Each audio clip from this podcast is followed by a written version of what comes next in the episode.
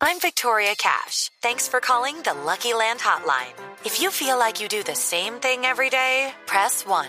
If you're ready to have some serious fun for the chance to redeem some serious prizes, press 2.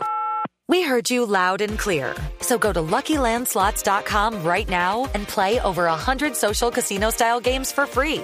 Get lucky today at LuckyLandSlots.com. Available to players in the U.S., excluding Washington and Michigan. No purchase necessary. VGW Group. Void where prohibited by law. 18 plus. Terms and conditions apply. Buenas noches a todos. Buenas noches a todos. Soy Marcela Perdomo y este es el Quickie Tecnológico de hoy. A new era has begun.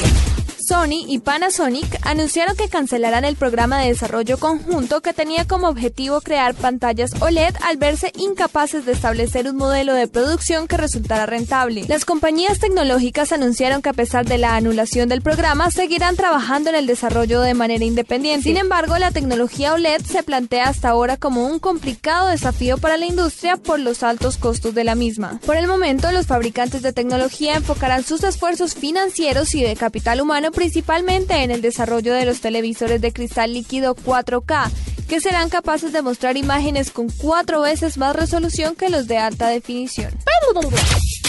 Un equipo japonés de la empresa Shaft, propiedad de Google, logró el premio al mejor robot de rescate en una competencia organizada por el Pentágono en Florida. El robot logró 27 de los 32 puntos del juego en la que los equipos debían conseguir que su ingenio retirara escombros, caminara por terreno pedregoso, abriera puertas y subiera escaleras.